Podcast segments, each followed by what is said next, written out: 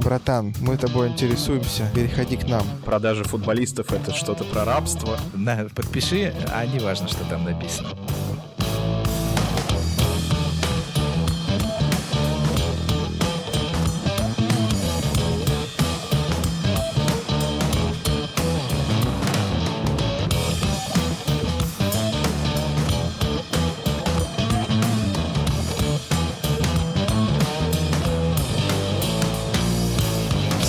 С вами выпуск вашего любимого подкаста «Сила права» и мы его ведущие Михаил Прокопец. Илья Чичеров. Юрий Зайцев. И, как всегда, наш подкаст записывается при поддержке юридической компании «Сила International Lawyers» и интернет-портала sports.ru. И сегодня у нас отличные новости, потому что мы начинаем запись нашего второго спецпроекта. Первый был про Тед Ласса, да, и еще раз повторюсь, э, спасибо вам большое за ваши отзывы, это было очень круто. Э, Мы рады, что вам все понравилось. И наш второй спецпроект посвящен трансферам. Почему трансферам? Почему не, я не знаю, там, не знаю, не волейболу?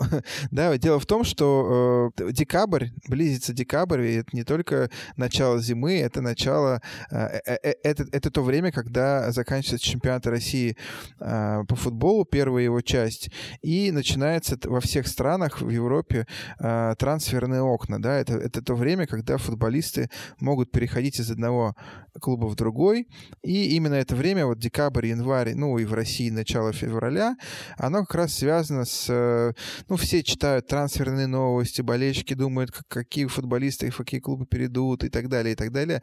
И, конечно же, очень, очень у многих возникает вопрос, а что такое трансферы, а почему а, до сих пор в 21 веке футболисты могут там переходить из клуба в другой клуб только по а, разрешению да, другого клуба за какие-то деньги и так далее. То есть возникает масса вопросов, и мы решили посвятить целый выпуск, не- ну, как бы выпуск, целый блок выпусков, да, я думаю, мы планируем около 5-6 выпусков посвятить именно трансферам подробно. Вот. А, что, так- что такое трансфер, да? Если мы просто возьмем английское слово трансфер, да, то это переход, перемещение.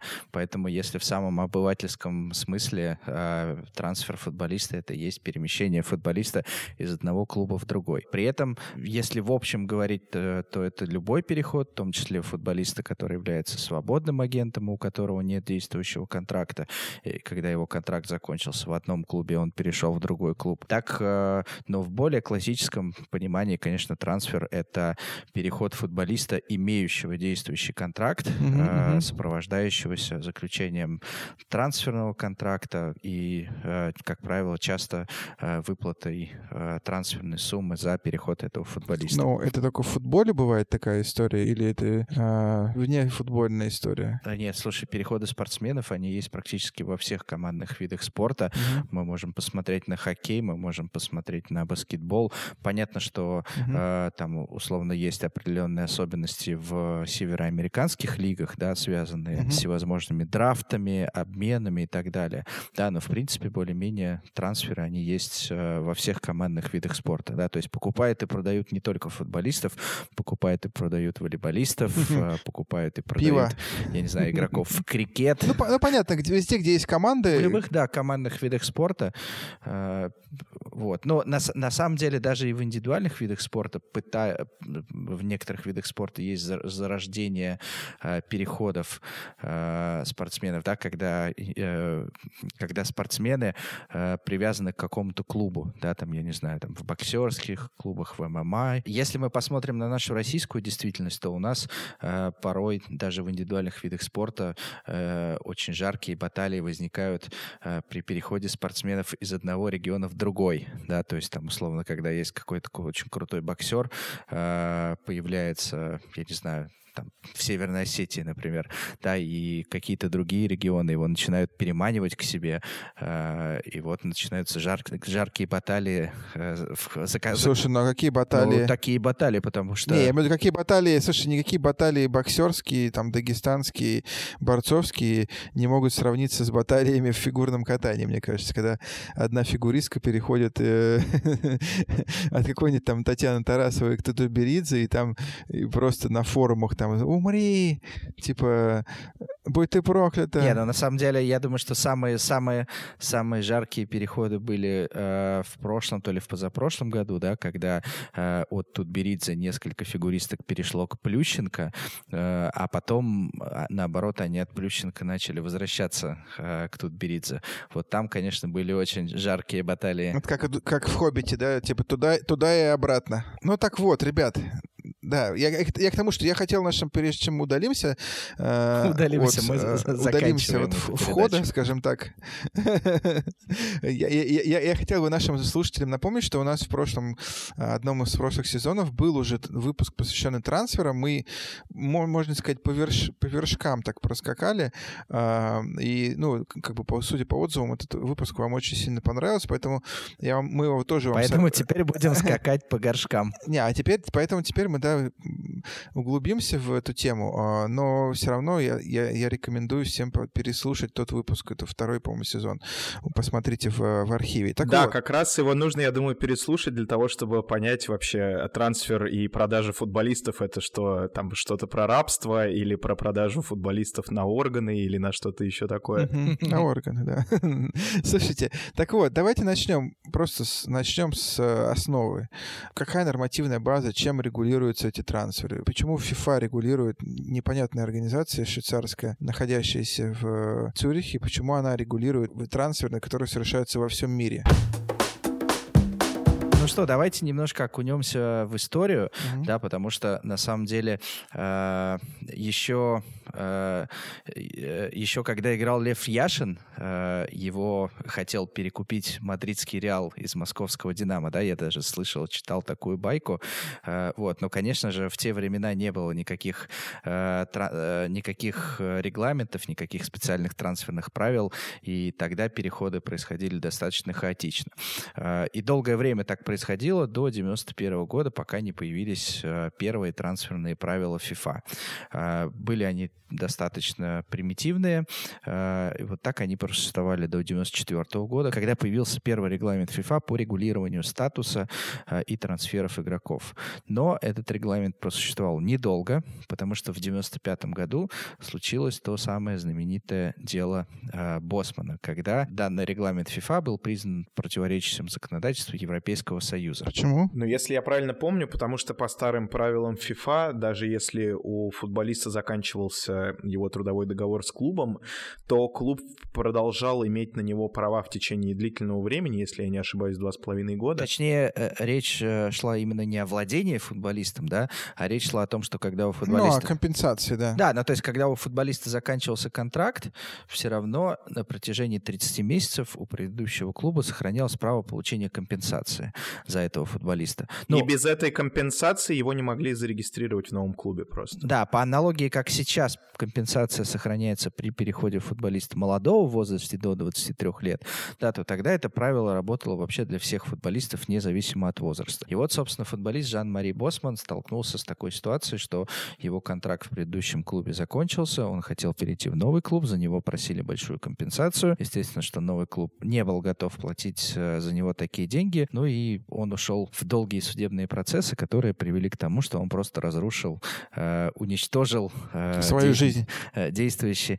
Нет, э, положил э, на алтарь свою собственную жизнь, да, на алтарь борьбы с FIFA, и, и тем не менее... Положил на правила FIFA сначала, а потом на алтарь свою жизнь. Да, и тем не менее он выиграл спор у FIFA, и, и после того, как в 95 году правила FIFA были отменены, у FIFA ушло почти 6 лет на то, чтобы появились новые правила, да, то есть достаточно долгое время заняло согласование с Европейской комиссией проекта нового регламента. А, по 2000 год происходило это согласование. И вот, наконец, в 2001 году появился регламент FIFA по статусу и переходам игроков, который, в принципе, сохранился с незначительными, а может быть и значительными изменениями до сегодняшнего времени. Да? Ну, то есть тот регламент, который был в 2001 году, он является прообразом современного регламента FIFA. Слушай, но э, надо обязательно отметить на то, что если ты помнишь, что как бы вот этот Евросоюз, да, он э, очень долго не давал добро на вот эти регламентные правила. Почему? Потому что они э, противоречили закону о свободном перемещении рабочей силы, который гласил о том, что любой, да, там, работник, он имеет право спокойно там в любой момент уехать, поменять работу, как бы никому ничего не платить. И вот FIFA, как бы с одной стороны была вот эта полная свобода, а с другой стороны было вот эти сумасшедшие правила FIFA, посвященные переходам, да, которые даже обязали платить после завершения контракта. То есть это вообще в голове не укладывается. Да? Сейчас все настолько привыкли о том, что есть свободные агенты и так далее. Это раньше никаких свободных агентов не было. Ты как бы отыграл и будь добр, сиди, жди. А, и многие карьеры заканчивались как раз именно потому, что клубы не могли договориться, а прошлый клуб еще имел права. Поэтому это дикие правила, которые как раз и нужно было FIFA вместе с Евросоюзом найти баланс где-то посередине. Они этот баланс, собственно говоря, нашли. Вот. А разрешив, с одной стороны, футболистам по истечению контрактов уходить бесплатно, с другой стороны, а, установив э, защищенный период и установив э, это типа все в пользу футболистов. А клубам они дали возможность накладывать на футболистов санкции, которые расторгают контракт во время его действия, и э, получать за них большие трансферные компенсации. Вот, собственно, эта система, которая сейчас действует, она родилась. Справедливости ради стоит отметить, что не только футболисты платят клубам компенсации за нарушение контракта и подвергаются санкциям, но и наоборот.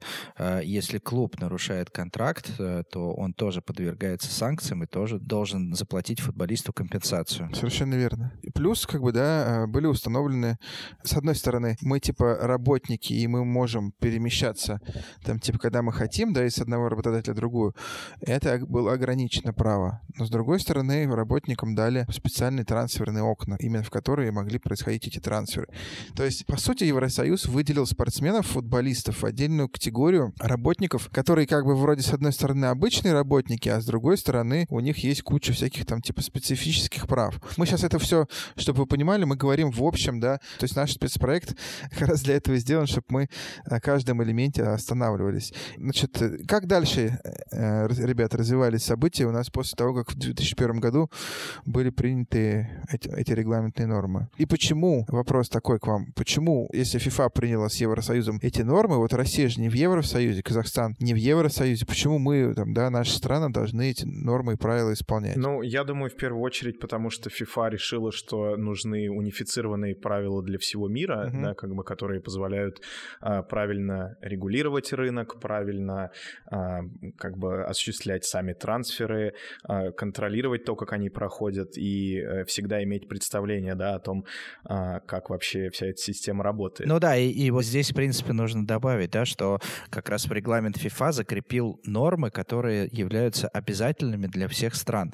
Да, то есть, в принципе, э, каждая страна может добавлять какие-то свои правила, да, но э, трансферные окна, защищенные периоды, обязанность платить компенсацию за нарушение контракта. Вот эти нормы, они являются обязательными, универсальными, будь то для России, будь то для Уганды, будь то для Швейцарии. Да, ну и, собственно, вот с 2001 года эта система успешно существует. Э, последняя редакция регламента FIFA как раз была принята в августе 2021 года. И, э, ну, там обычно как бы, да, каждый раз это какие-то незначительные изменения, которые, ну, на перспективе 20 лет, конечно же, представляют собой довольно длинный путь, да, э, с появлением новых каких-то институтов, с появлением э, TMS, ITC и тому подобных вещей, которые просто позволяют FIFA более удобно контролировать, да, весь этот рынок, вот. В общем, цифровизация трансферов происходит. Да, ну и я считаю, что это замечательно. Вот как раз э, нововведение, которое вот, э, о котором много говорят и которое э, скоро будет введено, это так называемый FIFA Clearing House, да, когда вообще все деньги за трансферы будут проходить через FIFA, чтобы FIFA прям максимально держала руку на пульсе. Хорошо, а внутренние трансферы? То есть есть международные трансферы, которые мы понимаем, они регулируются, ну если мы сейчас, да, заканчиваем вопросы регулирования, международные трансферы регулируются нормами FIFA. Мы это уже поняли. Окей, внутренние трансферы чем регулируются? Внутренние трансферы, как правило, регулируются аналогичными регламентами э, национальных ассоциаций, да, в каждой стране, внутри которой, собственно, происходит этот трансфер. В России таким э, регламентом, как я думаю, многие знают, является э, регламент РФС по статусу и переходам, в скобочках, трансферу футболистов. Интересно тут, что слово трансфер, оно как бы и единственного и множественное число включает в себя одновременно. Масло масляное. Мгм. Да, получается так. Ну да, переходом и трансфером. Ну, я думаю, это сделано для того, чтобы просто как-то включить модное, классное европейское слово «трансфер» в э, лексикон российского рынка. Ну, потому что, на самом деле, название регламента появилось в 2001 году, потому что РФС был одним из первых, кто имплементировал э, регламент FIFA в свои нормы, да, ну и как бы э, тогда такой терминологии, как трансфер, по всей видимости, еще не было, да, и чтобы люди понимали вообще, о чем идет речь, соответственно, сделали такое уточнение. Ну и, в принципе, наверное, нужно сказать, да, что любой вот такой регламент, там, будь то как раз регламент РФС, регламент, я не знаю, как Казахстанской Федерации, они, в принципе, по своей, как бы, сути, структуре, там, основным принципам, как Миша уже сказал, очень-очень, да, похожи на регламент FIFA и а, мало чем отличаются, иногда даже структурно, там, если мы говорим с точки зрения, а, там, какого-то нормотворчества, да, э, там, разделение на главы, деление на, там, какие-то параграфы и так далее, и а, это как раз связано с тем, что каждая национальная ассоциация обязана так или иначе имплементировать нормы а, регламента FIFA в свой регламент. Ну, давай просто, чтобы подытожить, да, то есть у нас есть регламент FIFA, который регулирует международные переходы. Я не знаю, если футболист переходит из Бразилии там, в Англию, да, то такой переход будет регулироваться регламентом FIFA. Если переход внутринациональный, например, если футболист переходит из Спартака в Динамо, то такой переход будет регулироваться регламентом РФС. Скажите, ну, на засыпочку, ну, а, а законодательство России, она вообще что-то говорит про трансферы? А, есть вообще у нас понятие трансферов, именно не связанное с футболом, а именно в законодательстве? Вот так засыпал. Если честно, по-моему, нет. По-моему, вот основа как раз трансферные выплаты, да, Ребят, ребят, вы в- вспомните э, закон о спорте, пожалуйста.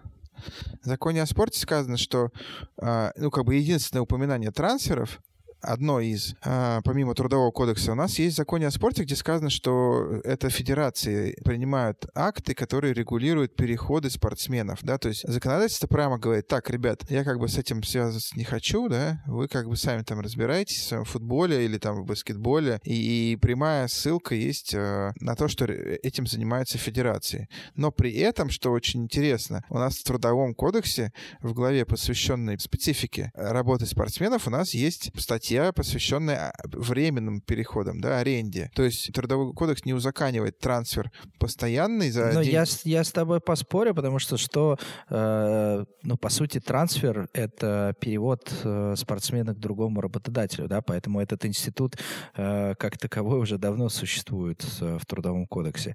Э, когда спортсмен переходит из одного клуба в другой, да, Ну, его, в- по сути, переводят на денежки. Ну, не, это не важно, чем он сопровождается, да. Главное, что увольнение из одного клуба происходит в связи с переводом к другому работодателю. И вот он как бы классический трансфер. Мгм. Действительно. А аренда долгое время не была урегулирована. э, И э, я думаю, что мы сделаем отдельный выпуск, посвященный аренде, и расскажем, как э, в отсутствии законодательного регулирования клубы оформляли аренду. Да? Но, тем не менее, впоследствии в Трудовом кодексе в главе 54.1 появилась специальная статья, регулирующая временные переводы спортсменов, то есть те самые аренды. Ну и как раз, я думаю, можно еще сказать, что какой-то да, зародыш вот этой трансферной выплаты как раз имплементирован также в главе 54.1 в статье, которая говорит о компенсации за досрочное расторжение трудового договора по инициативе футболиста, да, которая как бы, ну, так или иначе, частично может представлять собой как раз трансферную выплату, и получается, что Ну, вот этот пазл знает. как бы частей, из которых собирается трансфер с юридической точки зрения, да, раскидан там по нескольким законодательным актам, но, естественно, прямого регулирования трансферов э, в законодательстве России нет. Слушайте, но это невозможно, потому что в каждом виде спорта свои особенности переходов, поэтому ты не можешь создать... Ну, поэтому закон о спорте и говорит, типа, регулируйте там у себя сами. Мы как бы в это лезть не будем. Да, это разумно. Ладно. Справедливо. Давайте теперь от теории перейдем к практике и попробуем последовательно разобрать, э, как вообще происходит трансфер. Да, ну вот, допустим, декабрь наступает, да, все, клубы думают, а не купить ли нам кого-нибудь. Что они должны сделать? Да, ну, наверное, нужно сделать какой-то дисклеймер. Еди- единственное, да. что дисклеймер, когда наступает декабрь, начинают думать не самые профессиональные клубы, потому что нормальные клубы, у которых выстроена селекция, начинают думать за, я не знаю, в, да, сентябре. За, в сентябре начинают думать о зимнем трансферном окне. И второй дисклеймер, я думаю, надо сказать о том, что мы будем обсуждать международный трансфер футболиста, да, как наиболее интересный и комплексный там со всех точек зрения. Окей, допустим, ну как бы у нас есть клуб какой-нибудь, давайте выберем клуб, там, не знаю, Спартак, да? Соответственно, Спартак решил футболиста купить э, Тоттенхэма, и, короче, что, что он должен сделать? Как, какая последовательность действий, да? А, когда вот просто читаешь статью на sports.ru, ты видишь там, ну, Спартак купил футболиста, но многие не понимают, что за этим стоит как бы целая, ну, там, достаточно длительная, кропотливая работа всех служб клуба, там, начиная вот юристов, заканчивая врачами, медиками. А, ну, смотри, наверное, логично, что э, любой переход начинается с э, предварительных переговоров, да, потому что не может, э, прежде чем перейти к стадии оформления документов, подписания контрактов, обычно любую сделку всегда обсуждают, да, поэтому я думаю, что неважно, э, какая это сделка, поставка нефти или купли-продажи футболистов, то любая сделка начинается в любом случае с переговоров. Вот. Но в футболе есть определенная особенность, да, то есть ты как футбольный клуб, ты как Спартак не можешь прийти к футболисту Тоттенхэма и сказать, так, я вот тебе даю такое-то предложение, давай переходи ко мне, да, потому что есть э, специальные цивилизованные правила для того, чтобы как раз клубы не воровали друг у друга футболистов. В отличие, кстати, как раз от североамериканских лиг, где если поступает, да, предложение, то там а, в большей части ситуации спортсмен обязан согласиться на переход, а, там трансфер, отправиться в новый клуб, переехать там, я не знаю, в новый город и так далее. Там свои особенности, да, мы, мы сейчас говорим о футболе, вот, поэтому если мы посмотрим на статью 18 регламента FIFA, именно на параграф 3, то он нам говорит о том, что клуб, который желает подписать контракт с футболистом, должен проинформировать его текущий клуб э, в письменной форме э, о вступлении в переговоров с ним. Зачем это нужно? Почему нельзя просто позвонить футболисту и сказать, братан, мы тобой интересуемся, переходи к нам, или агенту? Ну, я думаю, что в первую очередь, потому что одним из основных принципов э, регламента FIFA является принцип сохранения контрактной стабильности, а если бы клубы, да, могли без, безнаказанно и в любой момент контактировать с футболистами, то это могло бы сильно подорвать да, соблюдение этого принципа и привести к большому хаосу, а, ну, который как бы вылился бы не очень хорошие последствия для многих клубов. То есть, ну, может... Слушай, ну, может Слушай, быть... ну я откроюсь. Может быть, я открою очень-очень страшный секрет. Я вообще хотел открыть секрет. Ну, давай ты открой секрет. Но, как правило, э, все-таки так э, никто не действует. Да, ну, то есть официально, конечно, действует, но прежде чем направлять э, уведомление клубу, все-таки все равно э, связываются с агентом футболиста, да, и как минимум через агента пытаются прояснить, а вообще может быть интересно. Пробивает. Да, ну так называемый пробив. Да, но если бы это было настолько открыто, как бы это было бы существенно, ну я не знаю, более хаотично. Не, ну просто это, это, это норма, это пример нормы, которая не работает, да, то есть никто не, сначала не пишет в клуб, извините, а можно я поговорю с вашим футболистом, и потом идет говорить с футболистом. Гораздо проще просто набрать агента и сказать, братан, ну ты что вообще в принципе готов, не готов. Он, если он говорит, я вообще в принципе не готов, то вообще смысл вот это все затевать, факсы, вот эти все письма и так далее. Слушай, ну вообще на, сам, на самом деле норма достаточно половинчатая, да, потому что она говорит только о том, что ты должен уведомить, да, то есть Спартак, желающий вступить в переговоры с Кейном, должен направить имейл в Тоттенхэм, сказать, что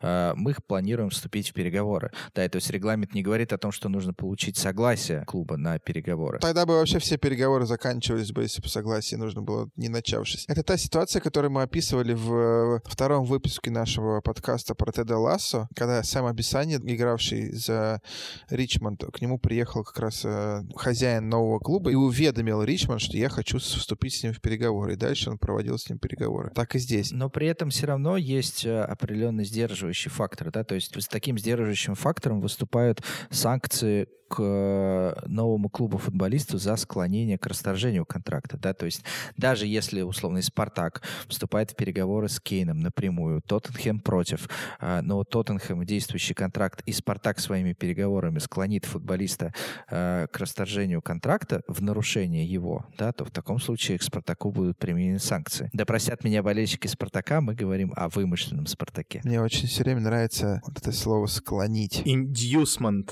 как это в регламенте да, называется. Да, inducement, склонить его там типа к переходу. Хорошо, что не seduction, как не соблазнить. Но и вообще там интересным моментом является еще и то, что если э, спортсмен, ну, футболист, да, э, без уважительной причины расторгает договор и в итоге переходит в какой-то клуб, то существует даже презумпция того, что вот как раз этот новый клуб произвел вот этот э, inducement, да, и обязан получить спортивные санкции, независимо от того, действительно ли он э, как-то работал над тем, чтобы этого футболиста футболиста выдернуть. Но на практике есть определенные особенности, потому что все равно, когда FIFA рассматривает споры, они смотрят на последовательность действий и на то, сколько времени прошло между расторжением контракта и подписанием футболистом контракта с новым клубом.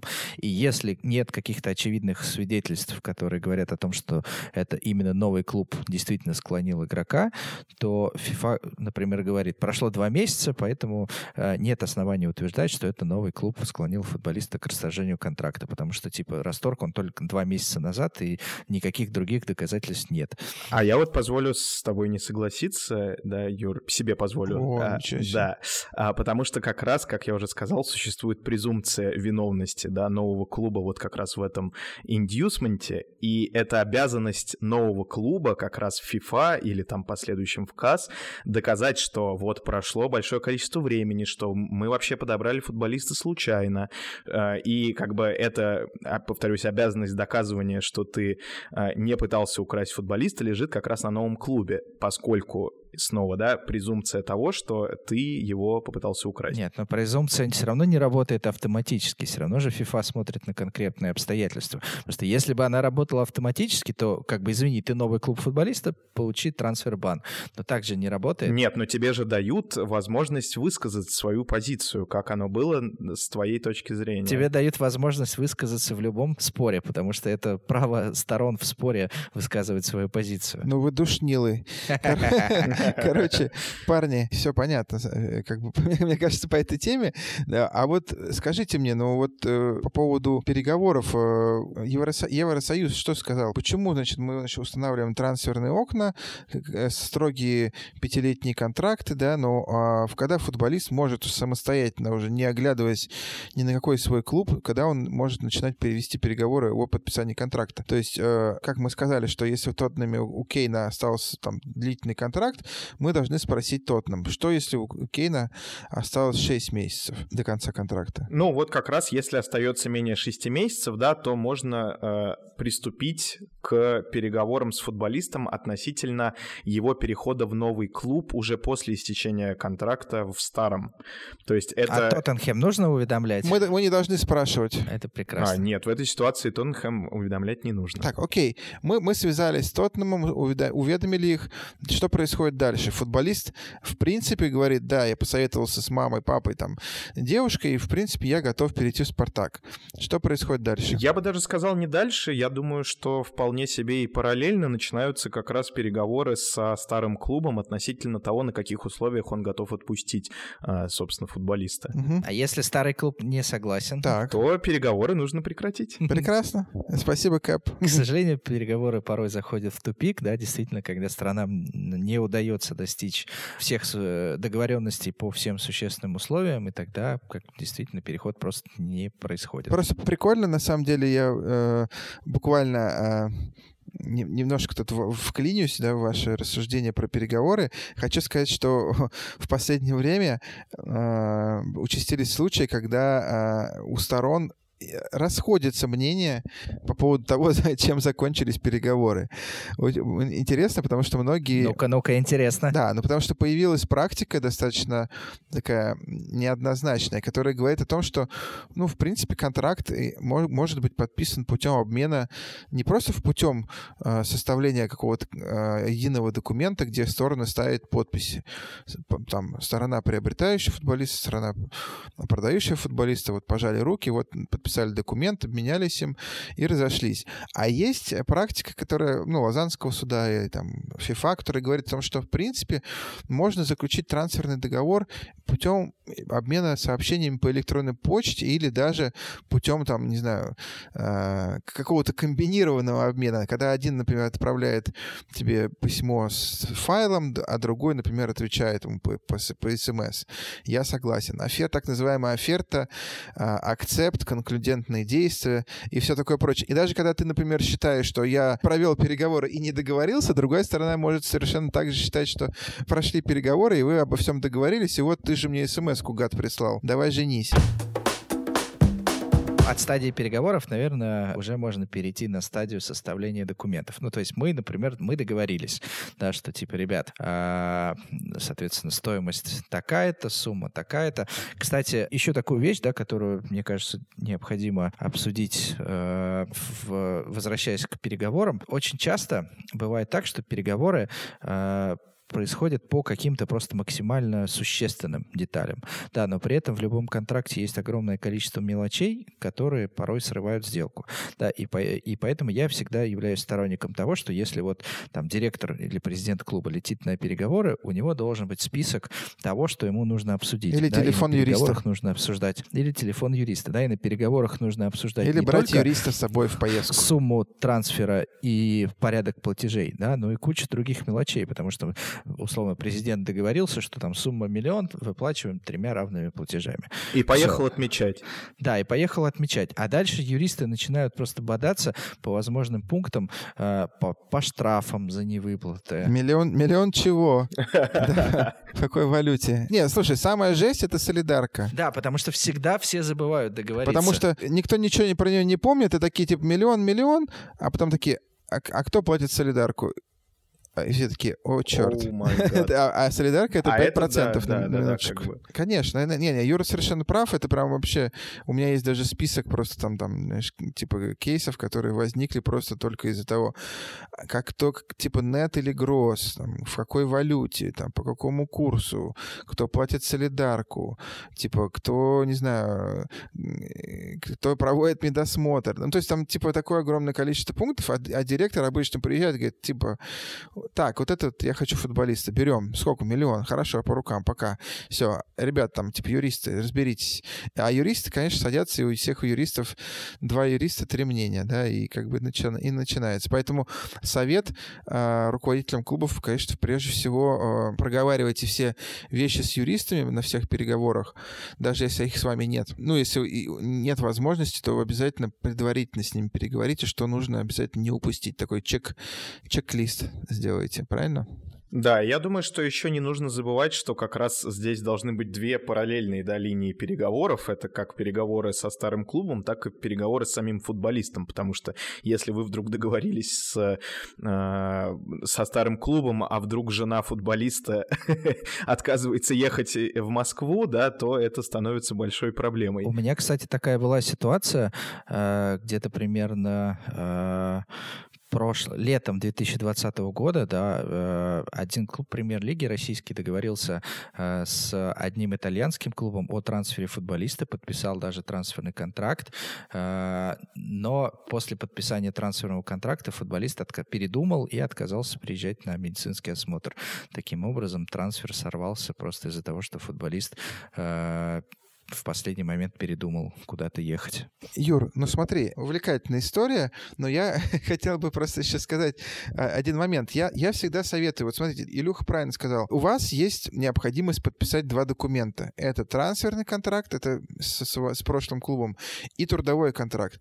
А в какой последовательности их подписывать, ну, как бы, это тоже очень важный вопрос, потому что, допустим, ты договариваешься с футболистом, да, типа, ты решил подписать первый трудовой договор, договариваешься с футболистом, а, с ним там, типа, не знаю, проводишь переговоры с его семьей, с агентом и так далее, и так далее, и так далее, ты потратил кучу времени, там, типа, наобещал денег э, и так далее, подписал документы, с, потому что у футболиста тоже есть юрист, который будет все это смотреть, а, и тут ты приходишь в клуб, говоришь, так, ребят, ну мы с вами договаривались, давайте. И тут клуб понимает, что вы уже договорились с футболистом, вам этот футболист нужен. Или, например, он получил какое-то другое предложение, и клуб начинает выкручивать вам руки.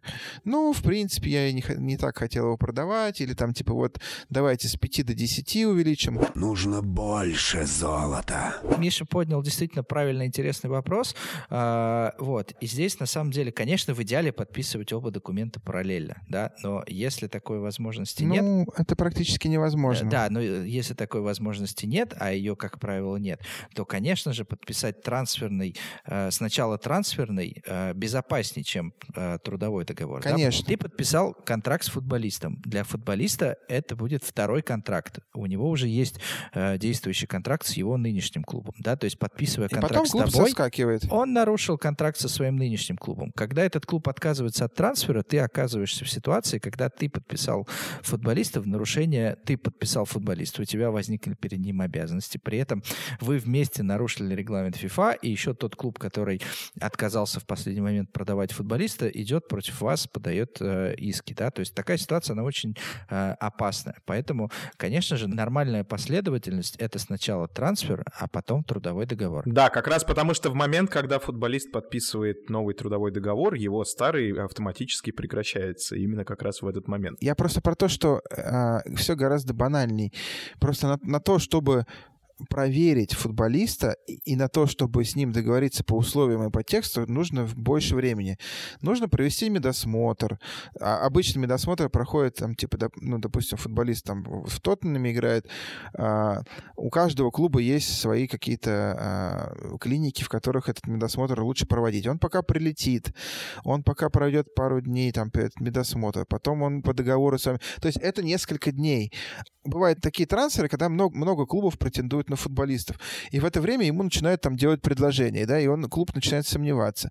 Поэтому все правильно, нужно подписать сначала трансферный и поставить этот трансферный договор в зависимости от прохождения футболистом медосмотра, потому что трудовой договор с футболистом ты вот не можешь поставить в зависимости от прохождения медосмотра, потому что это незаконно. Ты можешь только трансфер. И все, имея трансферный на руках, ты спокойненько уже все время, которое тебе нужно, тратишь на медосмотр, на переговоры там и так далее. Получится получится у тебя все, Отлично, у тебя уже трансферный есть, у тебя уже цена согласована, у тебя уже все условия согласованы, ты просто проводишь медосмотр и уведомляешь клуб, мы подписали трудовой. Не получится у тебя по каким-то причинам, медосмотр они не прошли или еще что-то, ты тоже уведомляешь тот клуб, предыдущий говоришь, медосмотр мы не прошли, до свидания, все, ты в полной безопасности. Если ты в противоположном порядке будешь подписывать документы, как только ты подпишешь трудовой договор, ты можешь медосмотр уже не проходить, потому что это бесполезно. Да, по правилам FIFA, как мы уже вам рассказывали неоднократно, трудовой договор не может быть поставлен в зависимости от медосмотра, даже если в нем это написано. То есть ты не можешь сначала подписать трудовой договор, потом сказать, так, медосмотр не прошел, до свидания. Вот. Но это такое лирическое так, ладно. отступление. Давай... Слушай, но, да. но мы вот постоянно но это очень важно трансферный было. контракт, трансферный контракт. Давай все-таки э, перейдем вот к Transfer этапу... Contract. Э, да, к, к этапу составления трансферного контракта э, и э, рас, расскажем, что такое трансферный контракт контракт. Да, трансферный контракт — это трехсторонний э, договор между... Подожди, подожди, а почему трехсторонний? Он не, не обязательно всегда трехсторонний. Потому что если это обычный... Ну, э, есть требования от, э, о наличии трех сторон только когда речь идет об аренде. Да, когда аренда футболиста, то в данном случае контракт всегда должен быть трехсторонним между двумя клубами и футболистами. Если это переход обычный, постоянный переход, то, в принципе, футболист может не являться его стороной, потому что футболист футболист и так выражает согласие на переход путем подписания контракта с новым клубом. Да, но вот как раз чтобы обезопасить новый клуб, э, как бы я бы сказал, что желательно как раз указание э, и э, проставление подписи футболиста и в трансферном контракте тоже. Нет, оно безусловно желательно, но просто очень часто два клуба не хотят, чтобы футболист знал за ну, реальную стоимость, за сколько они его продают. Ну, так бывает. Реальную стоимость или там типа sell on fee, последующие прочие там бонусы и так далее. Там ну, может быть куча всего. Так можно же просто дать ему подписать и не давать читать. О, это, это классика. Так, и так, в принципе, и трудовые договоры часто очень дают футболистам. На, подпиши, а не важно, что там написано. Так, ладно, давай, э, давай, давай что, что обычно пишут в трансферных контрактах? Расскажи. В трансферных контрактах контрактах закрепляются вот все такие существенные условия такого трансфера. Как правило, это там э, дата трансфера, то есть дата, с которой э, старый клуб обязуется уволить футболиста, а клуб, принимающий принять, собственно, футболиста на работу. Это условие о как бы действительности трансфера, да, которые, э, при выполнении которых трансфер будет завершен. Это там медосмотр, получение разрешения на работу в новой стране, получение визы, регистрация э, там через э, трансфер матчинг систем FIFA и прочее, прочее, прочее. Это, это, это вот как раз то, о чем говорил Миша, да, то есть когда ты прописываешь эти условия, ну, например, трансферный контракт действительно при успешном прохождении футболиста медосмотра, да, и, и в этот момент момент, если в, э, в, у футболиста на медосмотре выявлены какие-то там недостатки, да, в этот момент ты можешь соскочить с трансфера.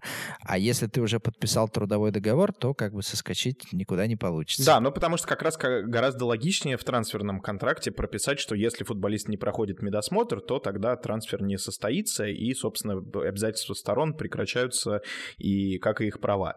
Вот, поэтому как раз желательно такие условия прописывать вот как раз в трансферных контрактах, чтобы обезопасить да. в, в первую очередь, конечно же, новый клуб. А знаешь, что я не понимаю, вот для чего в трансферных контрактах часто пишут, что э, он будет э, аннулирован или будет признан недействительным, если новый клуб к такой-то дате не получит э, э, трансферный сертификат, да, ITC, э, международный трансферный сертификат футболиста. Ну, на мой взгляд, это не, не очень э, умно, да, потому что э, федерация опоздает с выдачей трансфера, и ты как бы останешься без футболиста. Как бы в чем смысл терять футболиста, да, если предыдущая ассоциация не выдает тебе э, трансферный сертификат, то всегда есть процедура получения, э, там, я не знаю, provisional registration, да, то есть ты потратишь там больше на неделю, но ты оставишь футболиста. Но я думаю, просто не все клубы об этом знают, да, о как раз процедуре вот этой provisional registration, и, возможно, думают, что, ну, если как начинается какой-то геморрой, да, с подписанием футболиста, то этот футболист типа отправляется типа проще назад. от него избавиться. Но, на мой мой взгляд, да. это действительно такая ошибка, которая просто очень часто из контракта в контракт э, копируется без осмысления ситуации. Да, я согласен. А, далее следуют финансовые условия, как бы, да, между клубами. Это там трансферная выплата, ее транши, если она выплачивается по частям, а, даты этих траншей. А, если, как бы, клубы об этом договорились, так называемый sell-on fee, то есть процент а, для старого клуба С от последующей да? да, с последующей продажи футболиста уже новым клубом. А, там различные бонусы, я не знаю, там если футболист забил 50 голов за сезон, то выплачивается дополнительный там миллион евро, допустим. А, подожди, подожди, э, здесь нужно сказать о том, что э, э, и вопрос солидарности, он тоже обязательно обсуждается в контракте, да, то есть если в контракте солидарность не, не упомянута... Юр, не обязательно обсуждается, а должен быть обсуждается. А должен быть потому что, да, потому что некоторые, некоторые типы забывают ее обсудить. А вот это самая большая ошибка, да, потому что по умолчанию солидарность удерживается. Поэтому если э, условно директор или спортивный директор э, не совсем подкован в юридических моментах и пошел договорился на миллион, потом увидел в контракте, о, отлично, трансферная стоимость миллион, все прекрасно. Э, а потом а да, потом в клуб приходит миллиона, 950 тысяч? Да, потому что по умолчанию 5% солидарной выплаты удерживается из трансферной стоимости. Поэтому... Мы напомним слушателям, что солидарная выплата, может быть, мы так уверенно говорим солидарная, солидарная. Тем, кто не слушал, солидарная выплата — это правило FIFA, при которой клуб, э, покупающий футболиста, 5% от трансферной суммы отправляет не, ну, клубам, которые воспитывали в молодости этого футболиста. Это сделано для того, чтобы стимулировать маленькие клубы клубы и академии на подготовку спортсменов, а, да, которых потом перепродают, перепокупают. Поэтому, еще раз, 5% от суммы, да, то есть если ты договорился на миллион, то ты получишь 950, если ты заранее не позаботился о том, чтобы проговорить это исключение. Ребят, это был наш первый выпуск э, про трансферы, да, много мы уже сегодня обсудили, но, к сожалению, мы не успели обсудить все, поэтому мы э, посвятим э, нашей вводной теме еще второй выпуск, который будет через некоторое время. Вот, пожалуйста, комментируйте нас, пожалуйста, ставьте нам оценки и слушайте нас там, где вы слушаете подкасты, особенно на платформах sports.ru. Всем пока! Пока-пока!